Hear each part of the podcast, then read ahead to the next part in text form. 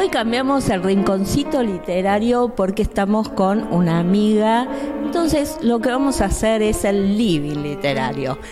Tenemos una invitada muy especial con un libro que también es muy especial y ya vamos a saber por qué. Le damos la bienvenida a María Border. ¿Cómo estás, María? Muchas gracias, Bianca. Blanca, bien, bien, bien, todo bien. Bueno, obviamente estamos con Cara Herida del Alma y Cara Herida del Alma tiene Wow, una historia y dos historias atrás y yo creo que también mucha tela para cortar. Primero vamos a decir de qué se trata esto de que es la tercera pata de una mesa que a lo mejor llega a tener cuatro, quién sabe. Ay, no, por favor. La tercera pata, porque hay dos novelas anteriores de la época en que yo me autopublicaba, eh, donde aparecen algunos de los personajes secundarios de esta historia de cada herida del alma. Por eso es una tercera pata por ahí, ¿no? Pero Y, yo viendo en, en la biblioteca eh, los otros dos ejemplares de Mía eh, estaban en rojo, ¿no? En rojo y en bordó y acá en blanco. Yo dije... Mm, hemos crecido. Hemos crecido, hemos cambiado. Sí, inclusive la tapa, ¿no? La tapa es, es diferente. Pero bueno, hay que poner los tres juntitos. Porque las tapas de los Mía son de la época en que yo me autopublicaba y las hacía mi hija. Mire vos. Claro, las hacía mi hija mayor. Esta las hace la editorial. Claro. Ahí cambió la este. Claro, cambió la mano, cambió el estilo. claro, a ella no le pidieron la opinión, a ella. La verdad que con esta, esta novela dejé, pobre mi editora, dejé todo en manos de ella, pero yo quedé alucinada, quedé muy, muy, muy contenta. Porque justo la etapa de, la portada en sí me agarró en un momento de nada de tiempo complicado y se ocupó mi editora y yo feliz con lo que logró, ¿no? Claro, porque tiene que ver con una parte importante de la historia que pasa en el sur y bueno, esta pareja que parece re feliz acá, tiene todo ahí bueno, mucha tela para cortar en este momento, en este momento de Bariloche. Pero más allá de eso, eh, bueno, vamos a Carlitos. A Carlitos lo conocimos. ¿Viste vos también lo llamás Carlitos? Claro, sí, porque ya uno. A ver, a mí me pasa con tus personajes que uno ya los trata como si saliera de la casa y, che, tenés que llamar a un abogado y sí, mira. Eh, vas y lo llamas a Sebastián o a Franco. Sí. Y, este Carlitos que se había aparecido ahí, que los tenía medio celosos en una, en una de las novelas y demás, y que aparece como amigo. Bueno, acá es el protagonista. Por fin, por fin. Él es el amigo de Franco y de Santiago y acá esta es su historia, con lo cual el protagonista es Carlos. Y a ellos dos les faltaba, ¿no? Porque ellos decían, bueno, nosotros ya estamos en el torneo de casados, pero él no. Y faltaba Carlos en ese equipo, ¿viste? Porque los tres eran muy compinches. Y Carlos seguía soltero. Claro. Así que le hemos buscado pareja. Aparte, yo siempre digo, eh, cuando yo leo tus textos, yo lo leo como muy cómoda, yo me, meto mucho en lo que es este universo al que vos nos llevas tranquilos, nos das varias vueltas de tuerca, pero nos llevas siempre como así, como en familia. y yo creo que es ahí, sobre todo en esta, vamos a ponerle trilogía, ponerle, em, está eso, ¿no? Hay, hay varias familias la familia de Santiago, la familia de Franco, la familia de Carlos, las familias que se integran acá porque hay nuevos personajes, y está ese concepto, ¿no? Es muy fuerte en tu literatura. Bueno, es muy importante la familia, la amistad. para, para todos es muy, muy importante y forman parte de nuestro día a día. Claro. Así que están presentes, sí, por lo general están muy presentes en mis novelas. Claro, hay una parte, por ejemplo, donde están discutiendo el casamiento y dicen, yo quiero hacer algo íntimo. Y bueno, sí, algo íntimo sí, pero vos fíjate, somos nosotros, ellos, los de allá, los de acá. Y algo íntimo no salía nunca. Y bueno, es íntimo de mucha gente. pero es íntimo porque era todo eh, allegados, muy cercanos, ¿no? Y cuando vos empezaste a escribir, tenías dos clases de novela, las seguís teniendo, pero bueno, estas que son las contemporáneas y las de regencia. ¿Y qué pensaste en ese sentido? ¿Qué, qué mensaje quisiste dar tanto en el presente, ponele, y en el pasado? Me parece que lo que es un tema común en todas mis historias es esto de ir por lo que uno quiere, ¿no? No importa la época, intentarlo, buscar el camino por el cual me acerco más a lo que eh, yo quiero, lo que me hace feliz, a lo que me gusta. No bajar los brazos. Esta novela sobre todo es eh, la intención de nunca bajar los brazos porque no sabemos lo que puede ocurrir.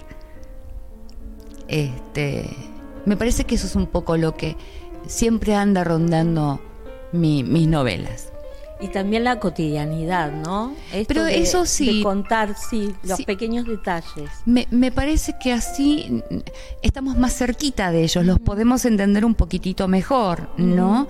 Este, yo quiero que el lector, cuando se acerca a una de mis novelas, se meta en ese mundo, se meta en esa historia, que pueda movilizarse entre ellos, que los pueda reconocer me parece que lo, de esa manera la puede disfrutar mejor, un poco más. Totalmente. Y hay una química que se va armando entre los personajes, entre las parejas principales, eh, totalmente distintas. Bueno, acá tenemos ya dos parejas viejas. ah, sí, este, claro. Antiguas. Sí. Y eh, se forma otra, ¿no? Esta, esta química, ¿no? Para que no suceda lo mismo de una novela a otra eh, y entrelazar estas historias ¿Cómo surge? ¿Cuál es la inspiración de cada una? Yo trato de analizar a cada uno de los protagonistas, ver qué le pasa, qué siente, qué le gusta, qué le molesta, eh, a qué aspira. le molesta, ¿no? Sí, sí. Fíjate que a Carlos son varias las cosas que le molestan. Porque ya es un muchacho de 40, soltero, acostumbrado a vivir solo, tiene una serie de, de manías, de tocs dirían sus amigos, ¿no? Este, no se usa el mismo cuchillo para la manteca que para la mermelada. Es que, a ver, no, ¿me entendés? Pero cuando sos madre y todo tiene que ser así, lo que menos pensás es en qué cuchillito se usó para untar la mermelada y la manteca, ¿no? O el queso crema. Este, no, Carlos tiene tiempo, él puede seleccionar eh, dos utensilios él pone a lavar la ropa, programa el lavarropa, separa lo blanco de lo oscuro. Nosotros que se acabe rápido, ¿viste? Ya llega un momento en que prefiero comprar ropa y terminar, ¿no? este, bueno, hay diferencias, claro, ¿no? Lo que pasa es que a Candela por ahí el desorden no le molesta. Ah, Carlos lo irrita. Él no está acostumbrado al desorden. Y hay otros problemas que tiene Candela que, la tienen ya. Claro, la tienen muy ocupada, muy, muy tensa también, ¿no? no está para ver con qué cuchillo unta el queso o crema. Totalmente. Hay, em, cuando yo empecé a, leer este libro, eh, yo creo que cualquier lector le pasa que se imagina.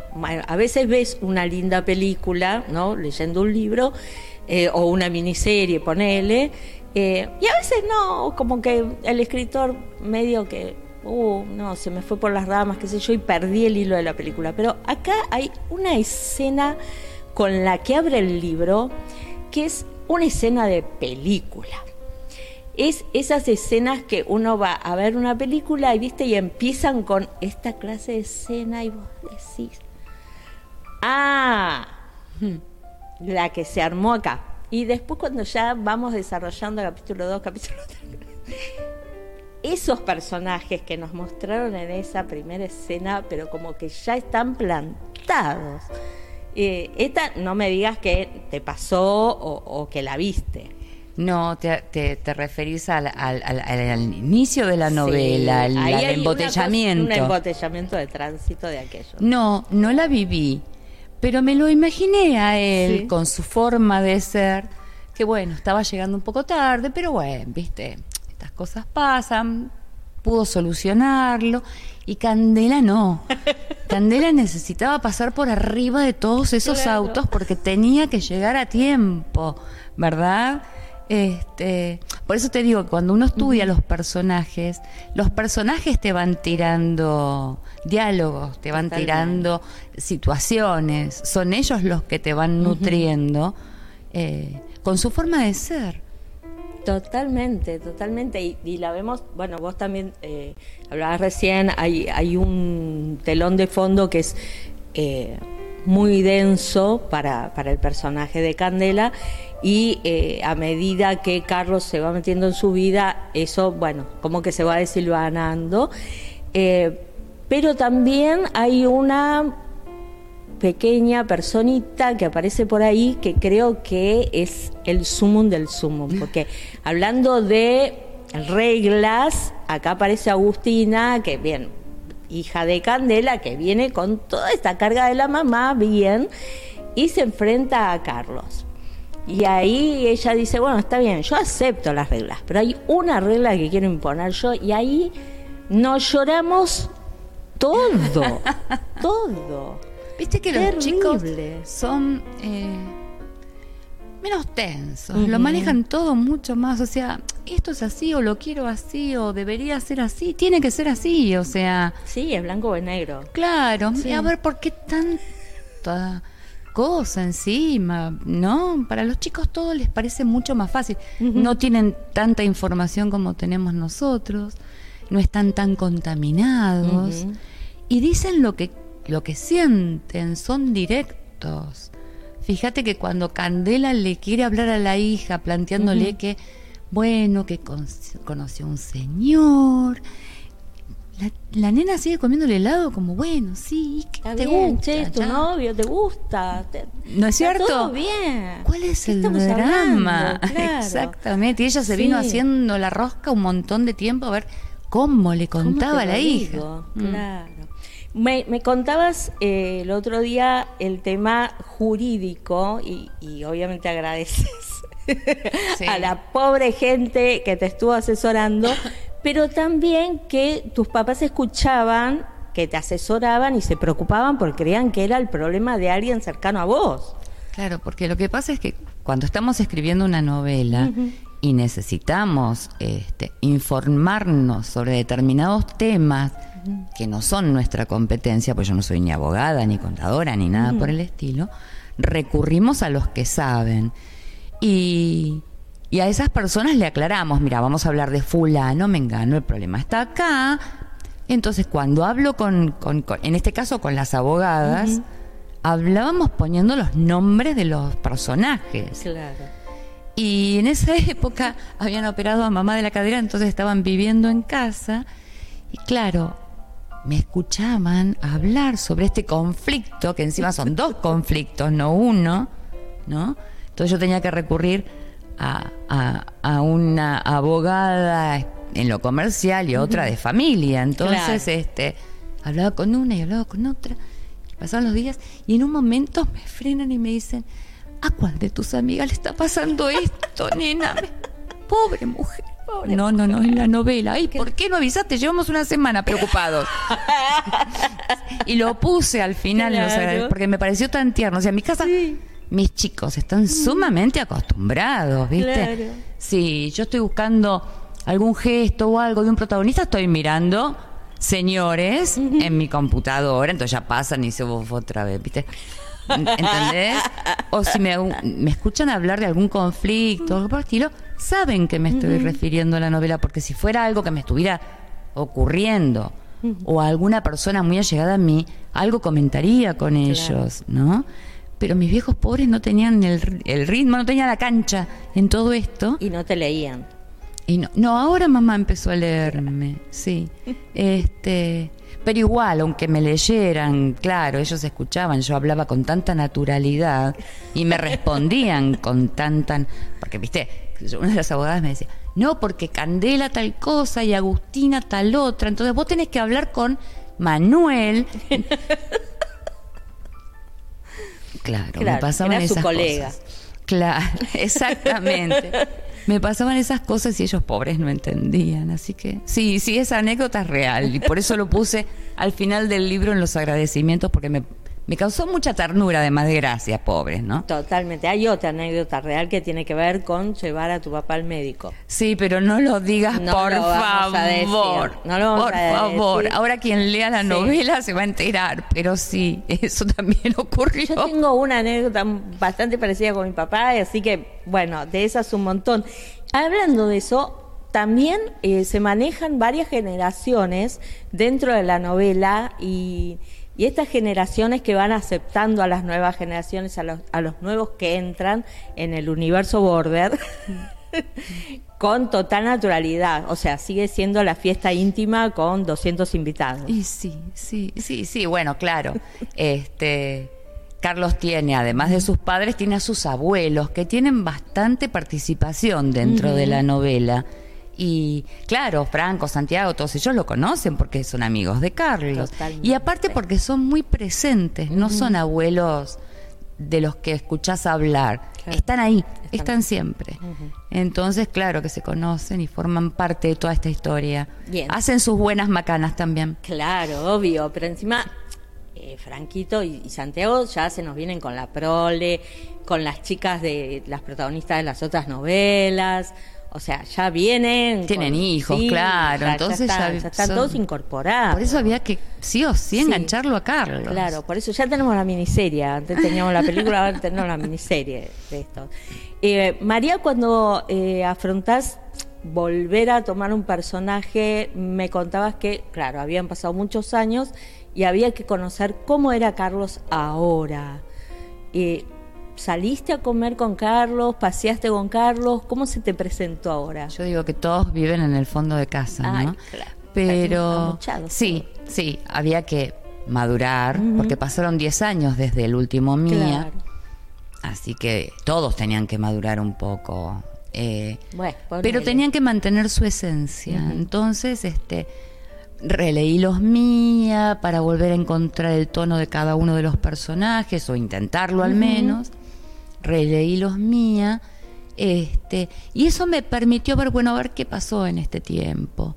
Cómo, cómo- qué, qué cosas se fueron modificando y qué cosas todavía mantienen, ¿no? Porque Franco sí, ya es un señor, tiene dos hijos, este, todo lo que vos quieras, pero sigue teniendo con Adriana ese juego constante. Este, lo mismo Santiago. Sí, Lo totalmente. mismo Santiago, ¿no? Que rompía escritorios. Sí. Pero digamos que mm, mm, mm, me gusta esta amistad que tienen estos tres, incluidas sus parejas, porque están incorporadas a esta amistad entre ellos, eh, que es una amistad muy solidaria desde el primer Mía.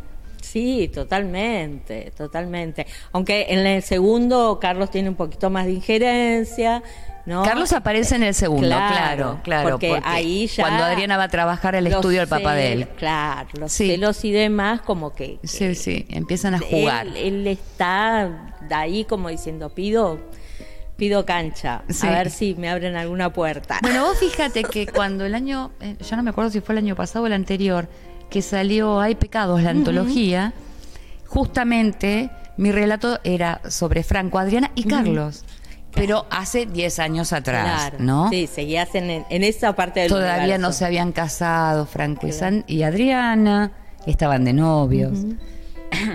Hay como una necesidad de las border de, de pedirte, bueno, a ver qué le pasó a tal, qué pasó con tal. A ver, necesidad, yo como parte del mundo border, eh, que haya después algo donde acá, porque hay malos, acá hay malos, ojo. Los malos la paguen. Y cuando digo la paguen, vos me entendés. Sí, te entendí. Me encargué especialmente de que en esta novela no me quedara nadie suelto. Eh, Sí, pero, pero es, eso, a ver. Y no aún sé. así, vos fuiste a encontrar Sí. un punto en el que. Sí. Sí, es que eh, yo creo que esa es la manía de las borders, ¿no? Porque te veo en los vivos, te veo hablando con las chicas y, y hablando yo con otras, y siempre me dicen, che, y tal personaje, y tal personaje. y tal". Listo, no sé, me faltaba alguna secretaria que estaba por ahí a la que hay que hacerle algo, ¿no? Hay que hacerle alguna historia. Eh, ¿Eso te genera alguna ansiedad cuando te dicen, No, no, para nada. Pe- Pero te forzó a. Es relativo, es relativo, porque en realidad, eh, suponete, cuando, cuando yo presenté Dame un año de tu vida Sí. y la gente me empezó a pedir la novela de Paulo, yo ya tenía ganas de escribir la novela de Ah. Paulo. Entonces, lo que pasa es que hasta que yo no lo tengo terminado en nada, yo no abro la boca por miedo a que las cosas cambien, algo no funcione, no me guste lo que estoy. No sé si me entienden. Sí, claro, tapa- aparte la editorial te debe decir no hables hasta que. Aparte, este, eh, no es por, por presión. Yo por presión no funciono, me trabo. Soy un desastre para eso. Este, tiene que ver con lo que en ese momento tengo ganas de contar.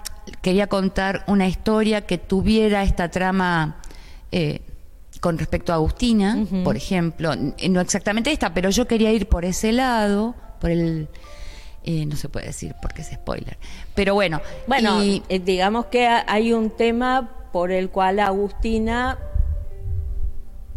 necesita tener un- una especie de ancla con, con lo que es su vida, ¿no? Porque, digamos, eh, ella está con mamá cuando la conocemos, pero hay otras personas sí, alrededor. exactamente, porque Candela es viuda. Claro. El papá de Agustina se murió hace, cuando, cuando Agustina tenía un año. Entonces, eh, quería contar algo que tuviera que ver con esto. Familias ensambladas. Familias ensambladas y demás. Eh, y claro, no podía ser personajes de 20 años. Claro. Tenía que irme un poquitito más arriba. Y Carlos estaba ahí saludando. yo estoy acá solito. Claro. Y entonces agarré y dije, bueno, olvidado". señor, ¿a usted le interesaría formar parte de esto? y fue ahí que me puse a ver cómo podía Carlos este, estar en esta historia, formar parte de esta historia. Porque, digamos, en el, en el tema de Candela, Candela es un personaje muy complejo, ¿no? Eh, a Candela le falta algo, tampoco vamos a spoilear qué es, y cuando lo tiene, ya cambia su vida 180 grados, pero trae cola, o sea... Trae mucha cola. Hay, hay mucho... Trae mucha cola, ahí- muchos miedos. Claro, hay mucho ahí como Sí. para trabajar, ella trata, trata, bueno, no puede, y ahí es cuando surgen todos los problemas, ¿no? Sí, y se anima de pronto a afrontarlos directamente y ya basta, ¿no? Claro. Este, Sí, creo que también tiene el tema esto de, de saber lo que uno quiere, de tomar las decisiones, ¿no? Sí, a veces cuando tenemos un conflicto, el miedo nos perjudica porque nos traba mucho más este, en el camino, ¿no? Y entonces de pronto cuando uno empieza a sentirse un poco más seguro de sí, porque eso es otro tema que tiene Candela, parece muy segura, muy firme, más, pero tiene un montón de inseguridades, un montón de miedos, ¿no? Y bueno, decía que cuando uno empieza a decir, vamos, tengo que ir a hacer frente a esto y lo que sea será, ¿no? Este, ya veré después cómo sigo. Totalmente. Eh, es cuando uno empieza a sacarse de encima cosas de la mochila. Totalmente. Que Y- la vemos a ella que está como más relajada, Exacto. más diciendo, bueno, la, la mochila la tengo que llevar yo sola.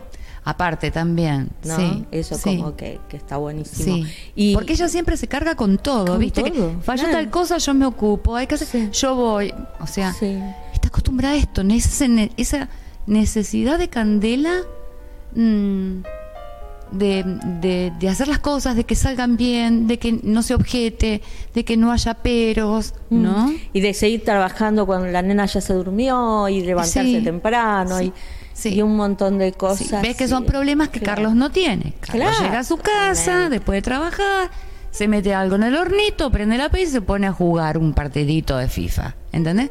Candela llega, tiene que preparar, ir a comprar las cosas, preparar la comida, que la nena se olvidó la, car- la cartulina y mañana hay que presentar un trabajo, que la mochila, que seguir trabajando. Totalmente, sí, cambia, cambia totalmente la óptica y bueno, y al revés, ¿no? Porque ahí sí, cuando Carlos empieza a tomar su parte de la mochila, bueno, él también tiene que hacer un proceso de adaptación, ¿no? no, claro, porque aparte hay una escena en la novela este, en la que Agustina no se acuerda de fracciones, cómo resolver fracciones. Y entonces eh, fue una escena que me gustó mucho escribir porque las madres estamos puestas muy, ¿viste? O, a ver, las madres los padres, ¿no? Cuando venís acompañando el crecimiento de un chico y la escolaridad del chico, en que, bueno, hay que hacerlo así, se explica de esta manera en el colegio, qué sé yo. Y a los planteos que le hace Agustina, Carlos le encuentra lógica. Claro. ¿Cómo vas a dividir siete alfajores entre ocho chicos? Claro, la maestra está tratándose de alfajores, compremos otro, más vale, ¿no? Distinto, como dice él, distinto sería si habláramos de un caramelo, porque tendríamos que contar la chupada, pero mejor no se lo digo. ¿Entendés? Se engancha eh, lúdicamente con la nena, se engancha desde otro lugar, desde otra lógica, que las madres a lo mejor, o los padres, insisto, también, que acompañamos la educación de los chicos, la tenemos anulada porque sabemos que en ese momento hay que guiarlos hacia el camino correcto para resolver las situaciones, ¿no? Carlos tiene que aprender todo eso, pobre Carlos. A los 40, vos podés creer. Sí, bueno, estaba aburrido, pobre hombre. Vamos a decirlo la verdad. Estaba aburrido y necesitaba un poco de... De movimiento. Me contabas también que no tenía presentación el libro. No, no, no, no planeamos una presentación para el libro. Este es un año en que estoy un poco abocada a otras cosas. Eh, sí, sí, esta novela yo quería que saliera porque me encantó escribirla, porque la disfruté, porque tiene un montón de cosas metidas ahí adentro que me ocurrieron mientras la escribía, este, sobre todo con mis padres y demás. Este, y sí, yo quería que saliera, pero la verdad es que no, no, no, no planeamos presentación. La feria del libro el año que viene, si Dios quiere, nos vemos este, y charlamos. ¿Y nos vemos con o nos vemos con el nuevo? Ah, no sé, no sé, porque mm, no sé la fecha, el mes de, de la nueva novela. No, o sea que ya le sacamos que te estaba hablando de otra novela. Sí, sí, sí, pero... Siempre, ¿eh? siempre, porque es así, la border termina uno, empieza el otro. Mira, el otro día estuve en la presentación del libro de Lucía San Martín, una, una, una, colega, y con ella tenemos la misma editora. Y entonces en un momento mi editora me dice, bueno, no sé qué, habíamos acordado que yo le entregaba la novela en noviembre. Y no sé qué, qué cosa yo, eh, que septiembre. Y yo, no, no, no, ¿cómo septiembre? Quedamos en, en noviembre. No me vuelvas, bueno, yo te digo noviembre, pero vos me la vas a entregar en septiembre. Me dice, pues, ya te conoce. Bueno, no, esta vez me parece que va a ser mm. noviembre porque... Estoy un poco más, este, tengo otra, tengo muchas otras cosas más de las que normalmente tenía de qué ocuparme y entonces no dispongo de todo el tiempo y para colmo es una novela que implica mucha investigación porque no sé por qué me fui a meter en el lío en que me metí. Viste que yo siempre digo lo mismo, ¿no? Claro, antes estábamos con regencia y contemporáneo y ahora te metiste en otro. Me metí en otro problemón. Este bueno, pero yo disfruto, qué sé yo. Sé que mientras estoy investigando y, demás, digo, ay, ¿para qué? Si no era necesario. este, y pero después me siento tan bien, no sé cómo explicarlo, es muy raro lo que te digo, ¿no? Es lo tuyo, no hay nada que hacer, se encuentra el placer en el trabajo y eso se ve cuando uno lo lee. Eh, a mí me, me gusta mucho eh, cuando vienen los escritores preguntarles el, este, ¿no? Este mecanismo de decir, bueno, yo tengo mi vida y aparte me tengo que sentar a escribir. ¿Cómo hago para encontrar ese tiempo? ¿Cómo hago para organizarme? Porque lo tengo que entregar en septiembre, noviembre, cuando sea, ¿no? Mm. Es un tema. Es un tema, sí. Eh, digamos que hasta el año pasado yo lo venía manejando mucho más relajado. Eh, este año estoy un poco más complicada porque tengo más cosas de qué ocuparme. Pero como yo disfruto tanto escribir, para mí es un es, es un escape, es salvador escribir para mí. Este, aunque no esté sentada sobre la compu, yo estoy escribiendo, yo estoy hablando eh, con los personajes, los personajes me tiran cosas, estoy pensando que esto que puse acá estaría mejor si en lugar de suceder acá, sucedía, ¿entendés? O sea... Totalmente, estás todo el tiempo viviendo. estoy enroscada dentro de la novela durante el tiempo en que la estoy escribiendo y entonces, aunque no esté sentada frente a la compu, yo estoy trabajando. ¿Se entiende lo que...?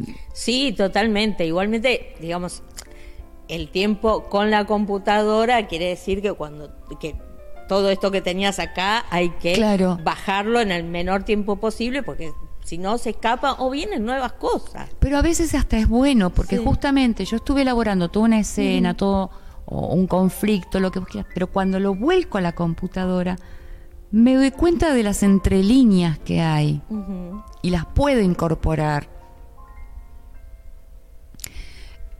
Es un proceso extraño escribir. totalmente. Pero, pero me pasan esas cosas constantemente. Y, y es tiempo, sí, es tiempo, es tiempo. En este momento tengo menos, ¿no? Qué sé yo, en otra época yo terminaba de publicar una novela y entregaba la siguiente y así, y la editora me decía, vamos a esperar un poquito, María, porque yo hasta tal fecha no podría empezar con lo tuyo y, ¿viste? También están los tiempos de la editorial. Claro, claro, totalmente. Este, ahora ya, a lo mejor porque estoy más grande también, estoy un poco más, más calma, más calma. Y aparte porque antes, ponele, me quedaba por ahí escribiendo hasta las 5, amanecía yo, decía, ¿cómo puede ser que se me pasó la noche? O, ¿no? Y ahora no, yo ahora, siete y media, ocho, corto, no me importa lo que ocurra, porque por mi salud, ¿no? Porque ya llegó un momento en que se me dormían las manos, por ejemplo. Sí, era muy loco. No te das cuenta, Blanca, ¿entendés? Cuando vos estás trabajando. Sí, o sea, pasa el tiempo, pasa el tiempo, pasa el tiempo, y para vos no fue tanto el tiempo que estuviste ahí. Pero el tiempo pasa y amanece. Claro, y te reclama tu familia, tu entorno. Por suerte mis chicos están ya crecidos. En este momento, si no le contesto a alguno, ya sabe, mamá tan otra. O sea, ya nadie se ofende, digamos, no tengo que ir a buscar a nadie al cole ni llevarlo a tenis ni ya está, ya, se arreglan solos, ¿no? digamos. Este, pero bueno, sí, hay otro tipo de cosas de las que tengo que ocuparme, este, y, me llevan también tiempo y preocupación, entonces este, interfieren en, en, en, mis espacios para, para escribir, ¿no? Pero la verdad es que a mente lo mucho que me gusta escribir.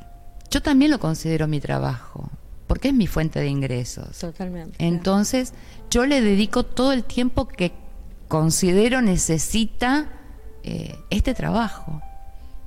Sí, claro, y obviamente ya ponerle el punto final significa haber pasado todo ese tiempo pendiente y decir, bueno, no sé qué, haces cada vez que pones punto final. ¿Hay algún festejo, una vacación, una salida, un brindis? No, no, no, porque, a ver, en realidad te digo, yo pongo punto final, pero después vuelvo a leer la novela y vuelvo a leer y vuelvo a revisar y vuelvo a revisar hasta que llega el mail de la editora y dice, estaría necesitando el archivo. Sí. Y lo mando así como, que sea lo que Dios quiera. No sé si me entendés. Sí. ¿No? Porque mientras lo tengo yo, le vivo buscando todo el tiempo, viste, el pelo en la leche. A ver si te escapó algo. Sí, o que te puede pasar igual, o sea, no digo que no, pero estoy todo el tiempo como revisándola constantemente y después cuando ya pasa a manos de ella, bueno, ya me aflojo, empiezo a pensar de qué voy a hablar en la próxima, qué me gustaría tocar.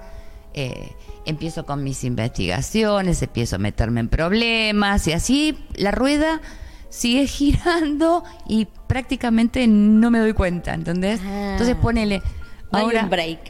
es un problema. Sí. Eh, ahora salió publicado Caderida y, y me ha pasado, no sé si fue el otro día hablando con vos, que estaba comentando y te empecé a comentar de la que estoy escribiendo. Sí. Fue con vos, ¿no? Sí. Dije, no, no, no, espera, esa es la que estoy escribiendo ahora. O sea, claro, porque yo una vez que se lo entregué a la... Una vez que el libro está en imprenta, digamos, que terminó todo el trabajo de edición, yo es como que borro el archivo de mi mente. Trato de Claro. sacármelos y, y, y de meterme en lo nuevo, ¿no? Claro, porque, pero después lo tenés que revivir cuando está editado. Claro, claro, pero por suerte, esto es un toque que tengo, Sí. ¿no? Pero que me sirve. En cuanto llega la caja con, con los ejemplares de autor, esa noche leo el libro. Lo vuelvo a leer, porque para mí es una experiencia diferente verlo en la computadora, aún en la galera final, que verlo eh, en físico. ¿no? Totalmente. Esto no se compara con, con nada. nada. Entonces esa noche lo vuelvo a leer. Y entonces como ya empiezan eh, las, las charlas con las lectoras, las entrevistas y demás, lo tengo fresquito. Lo recuperé. Claro, pero es igual. A ver, eh, una vez estaba hablando con un actor y me dijo, mira, esto es como hablar de los regalos que recibí en Navidad en agosto. Bueno, Lola, es tu labor. No hay nada que hacer. Claro, claro. Eh, sin embargo, siempre sigue siendo un placer hablar de estas historias. Y también, bueno, esto que te dije antes, yo me emocioné dos veces acá, pero mal porque estaba en lugares públicos. Dije, de esto tiene perdón, culpa la perdón, Border. Perdón.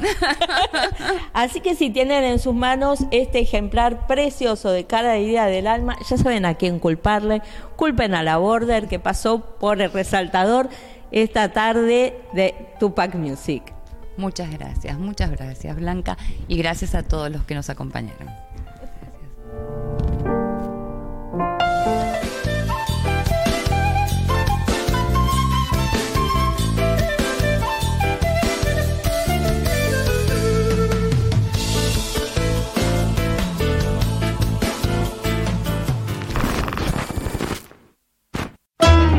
Auspicia Sadaik, Sociedad Argentina de Autores y Compositores. La música está de fiesta.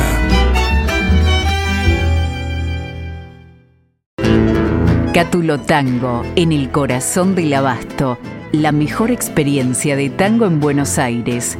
Un show con lo mejor del tango clásico y moderno. La pasión por el tango más viva que nunca. Te esperamos. Cátulo Tango. ¿Tomamos mate? Elegí yerba mate Don Omar, de sabor suave y súper rendidora. Carga tu mate de energía. Don Omar te acompaña todo el día.